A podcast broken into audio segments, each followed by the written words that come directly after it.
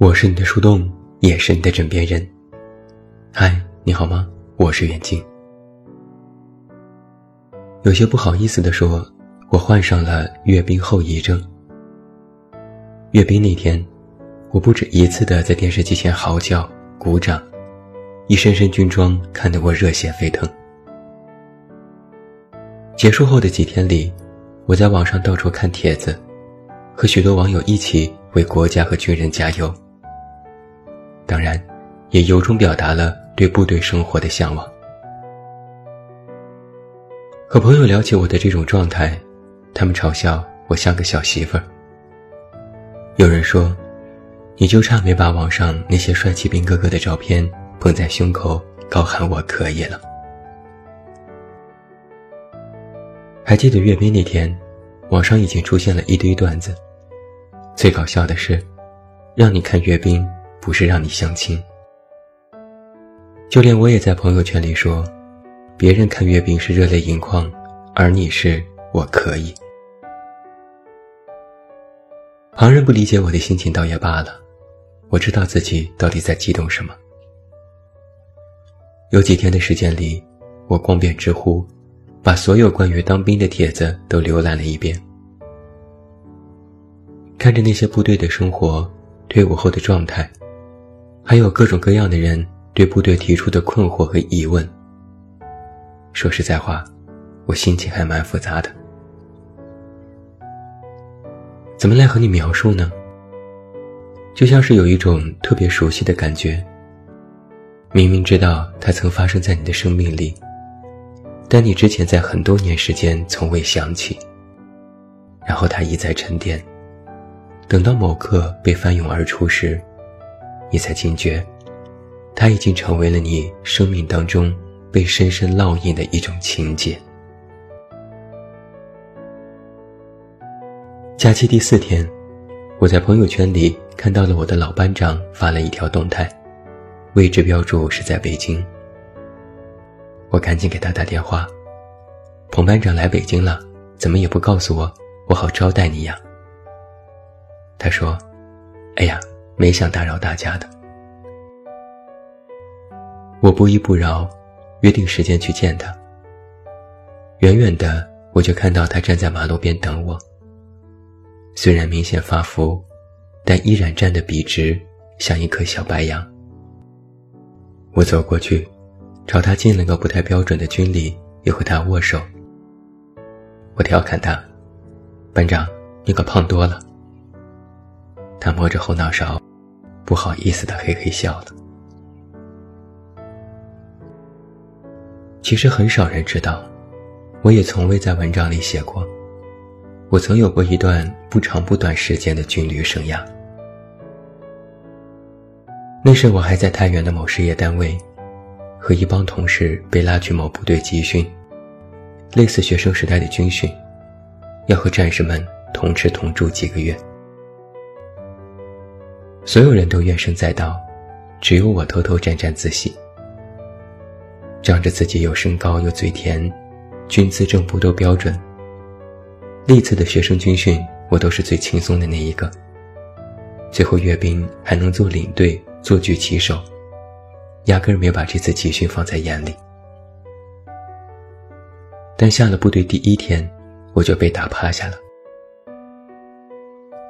当时带我们的。就是彭班长，和我同岁，一张娃娃脸，晒得黝黑，长着虎牙，板着脸看着我们嘻嘻哈哈。他一吼，所有人放下东西参加体能训练，赶紧。所谓体能训练，就是跑三公里，这简直能要了我的老命。体育是我的致命弱点。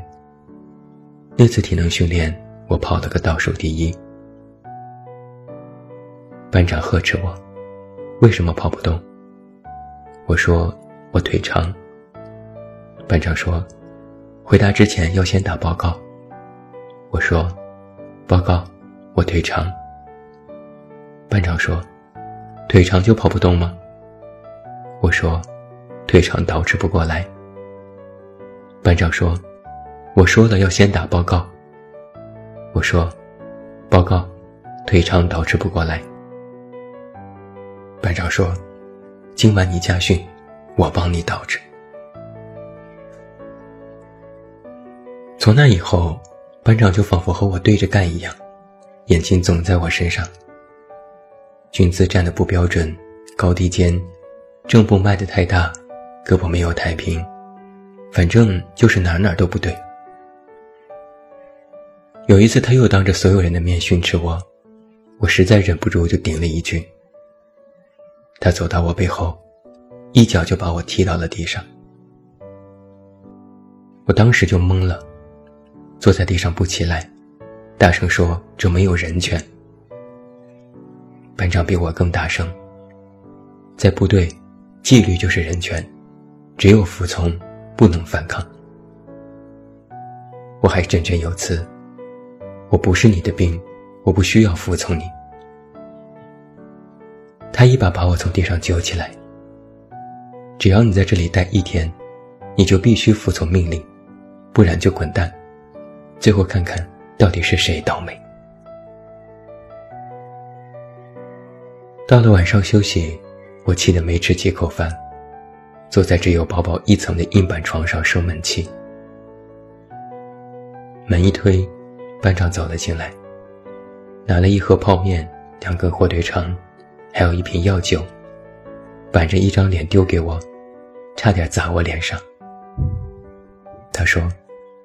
把你的屁股蛋子揉揉，别耽误明天拉练。部队生活实在是太苦了，现在想来我还是心有余悸。每天正常训练就甭提了，光是两天一次的拉练就能让人脱层皮。我们虽然只是集训，但也要和正常的战友一起参加拉练，腿上绑上沙袋。背上水壶和被子，跑五公里。实在跑不动，就快走，跟在大部队后面。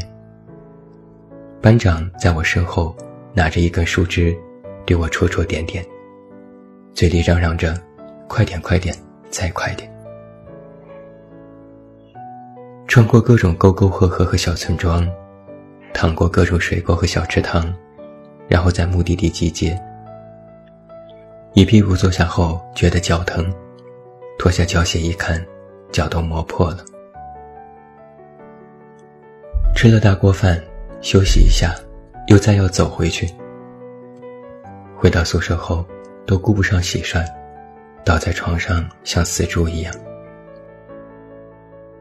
一开始，所有人还嫌弃部队的饭难吃，谁也不愿意多吃一口。只有班长吃得津津有味。说这是我们来集训特意改善的伙食，平时的还不如这些。他还神秘地说：“过上十天半个月，你们就该抢吃的了。”果不其然，没过两周，所有同事都玩命吃，我一顿能吃五个馒头，不管菜有多难吃，通通都能吃得特别干净。没办法，训练太辛苦。实在是太饿了。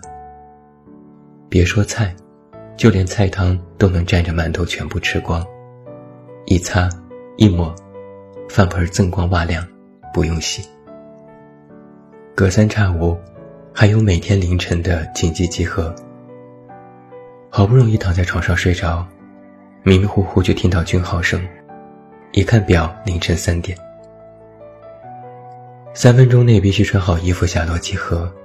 谁要迟到，就去跑三公里，根本没有解释的余地。最开始我们还暗自吐槽，部队生活枯燥，动不动就拉歌，走路要喊口号，吃饭前也要唱歌。统一站，统一坐，坐还不能有动静，简直比牲口还不如。但过了一个月，竟然也渐渐的习惯了。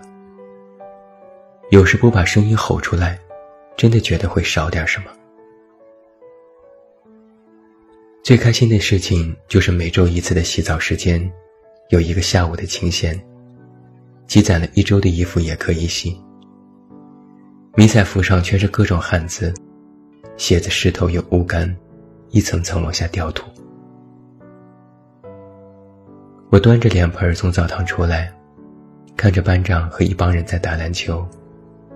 下午阳光微热，高大的树荫遮住军营，喇叭里是嘹亮的军歌。那一刻，我甚至在想，要是就这样在部队里生活，其实也不错。转眼之间，三个月的时间到了。班长平时训我最凶，最后也抱着我哭得最凶。他一把鼻涕一把泪地说：“我们是他带的最后一批军训了，不久之后他也要退伍了。”我也哭。嚎啕大哭。在我的记忆里，除了亲人去世，我还没有在众人面前这样哭过。临走时，班长偷偷塞给我一个纪念章，说给我做纪念，让我别忘记这几个月的部队生活，好好工作。上车之后，车开出了很远，我回头眺望。班长还站在原地，一直在敬礼。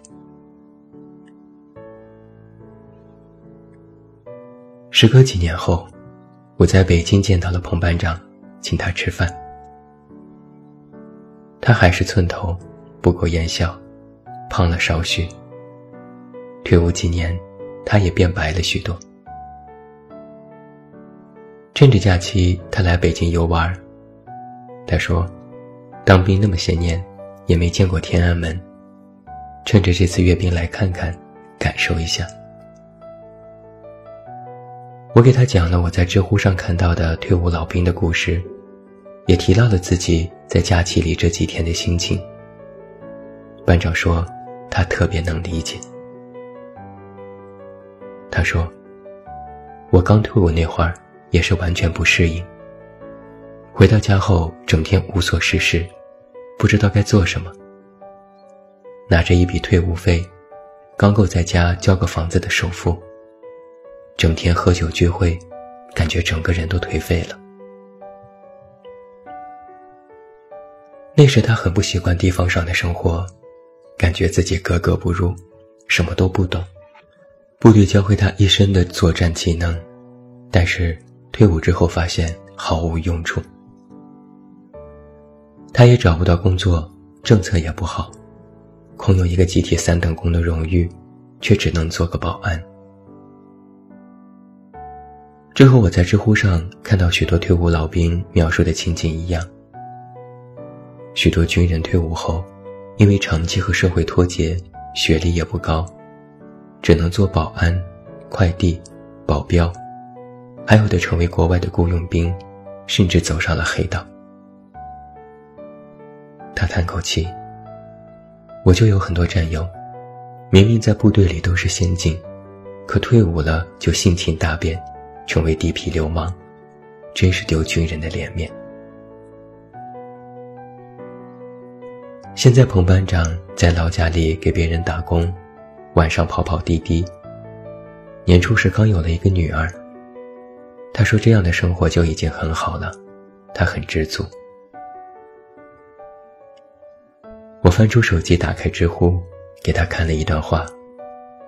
有一个退伍老兵在知乎里这样写道：“大部分的兵，都是你身边的甲乙丙丁。你周围的许多人，他们都可能是军人，或者曾经是军人。这身衣服带来的东西，没有别人想的那么不同。绝大多数的兵，他们因为当兵。”知道了自己一辈子该做什么，不该做什么，应该成为怎样的人，做怎样的事。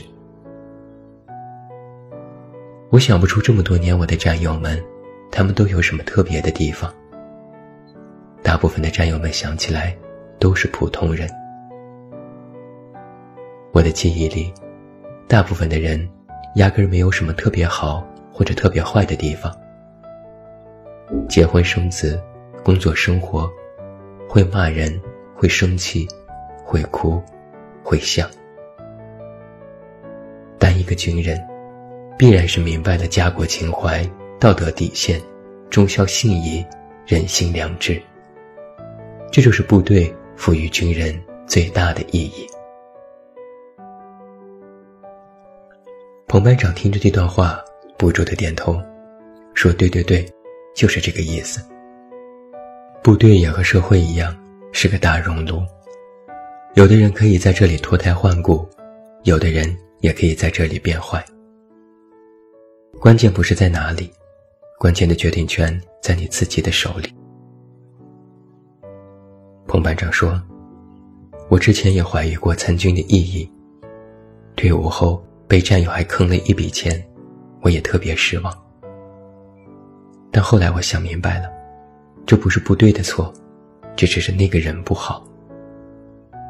我说：“是啊，在哪里都一样，都有好人和坏人。”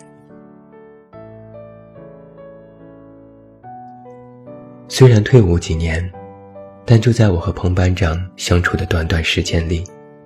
我依然能够从人群中很快地将他分辨出来，依然能够从他身上看到军人的模样。走路目不斜视，站着的时候笔直，坐着的时候端正。上下电梯都是最后一个，会主动礼让他人。我说：“班长，你真的永远都是一个兵。”这种感觉我从来没有在其他人身上见到过。当兵的就是不一样。他嘿嘿一笑，没啥，只是习惯了而已。聊到一些让人伤感的话题，我忍不住问了一句：“你后悔当兵吗？后悔当了那么多年兵吗？”他马上说：“当然不，如果不当兵，我肯定还不如今天。”看着他真挚的眼神，我的确一句反驳的话都说不出来。我见班长的时候，已经是他在北京的最后一天了。晚上他就要回家，我执意要送他去机场。在路上，我忍不住惆怅地说：“也不知道下次再见你是什么时候了。”他说：“只要大家都过得好。”见不见的也没什么吧。我点点头，也是啊。在机场入口，他对我说：“就送到这里吧，我没什么送给你的，就给你敬个礼吧。”说着，他放下行李，立正站好，给我敬了一个礼。我鼻子一酸。差点落下泪来，我笨拙地拥抱了他一下，对他说：“班长，一路保重。”他深深看了我一眼，点点头，然后走了。看着他的背影，我突然明白了，明白了我这几天的心情究竟是什么。我不单单是在怀念自己短暂的军旅生涯，我是在怀念在那段时间里被培养出的那股血性。血性这个词，我多年未曾提到过。有时我也不太理解，以为那只是描述军人的用语。但此刻我才意识到，我们每一个人，实际上都有血性，或者曾经拥有过。年轻的时候，我们总要为一些事付出，总要为一些事流过泪、流过汗，总要为一些事激动和斗志昂扬。那种天不怕地不怕的激情，只会出现在短暂的青春岁月里。当被社会磨练和捶打，渐渐的，这种血性就会慢慢隐藏，我们也会变得与别人无异，很少被打动。很少被戳中，好怀念那时的血性啊，像个愣头青一样去看待这个世界，够直接，够单纯，够热烈，也够莽撞。我这时才觉得，一个年轻人，在该有的年纪里不能少了血性。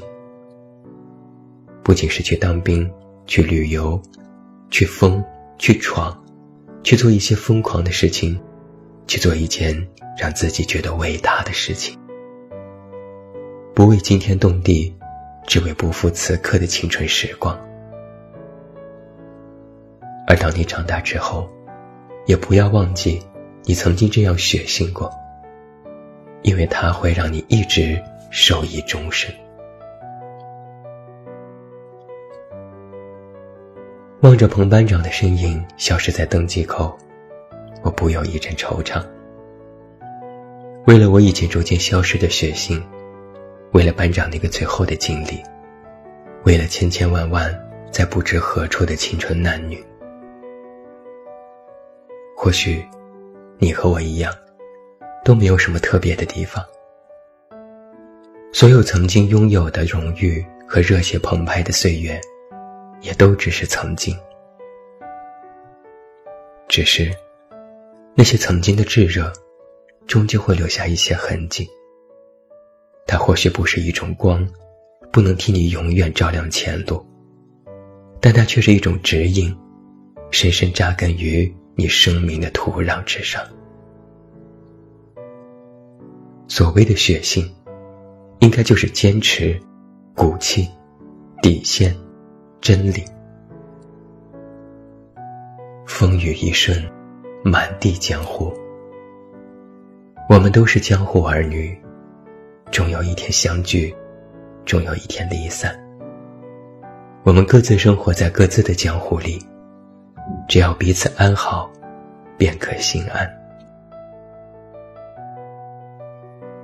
又一次见到彭班长，让我想起了几句诗：“花开满树红，花落万枝空。唯余一朵在，明日定随风。”送过了班长，我回到车上。无意间发现后座上有一个袋子，里面装着五百块钱和两盒烟。这时班长给我发来微信，他说：“给你留了点烟和钱。你是我带过的兵，是我的小兄弟，不能花你的钱，就当给车加点油吧。”我紧紧攥着那个袋子，想起班长最后的经历。想起曾经的血腥时光，终于哭了。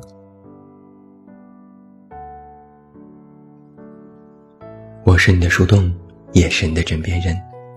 关注公众微信，这么远那么近，找到我。也不要忘记来到公号看我们新开辟的小漫画专栏。我是远近，晚安。